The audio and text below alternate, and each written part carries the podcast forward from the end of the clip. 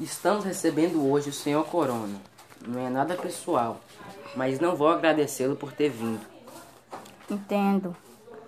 Só estou fazendo o meu trabalho.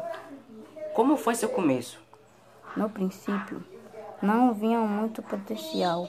Agora todos notam minha capacidade e sou reconhecido mundialmente.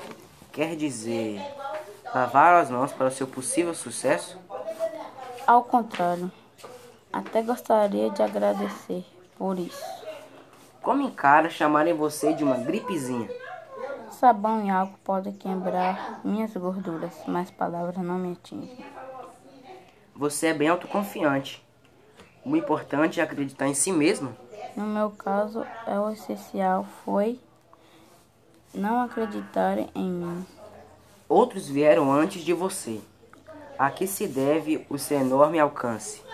Grande capacidade natural, muita ignorância e proximidade com meu público. Seu trabalho não foi impulsionado pelas mídias eletrônicas.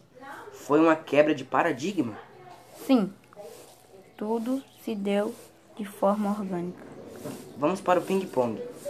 Ok, Um ídolo, a gripe espanhola, um sonho, um mundo sem vacinas, uma religião, negacionismo, um segredo.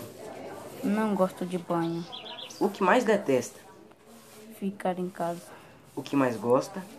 viagens internacionais, Meta de sucesso. manter-se em permanente mudança. Uma lição. A vida passa num espirro.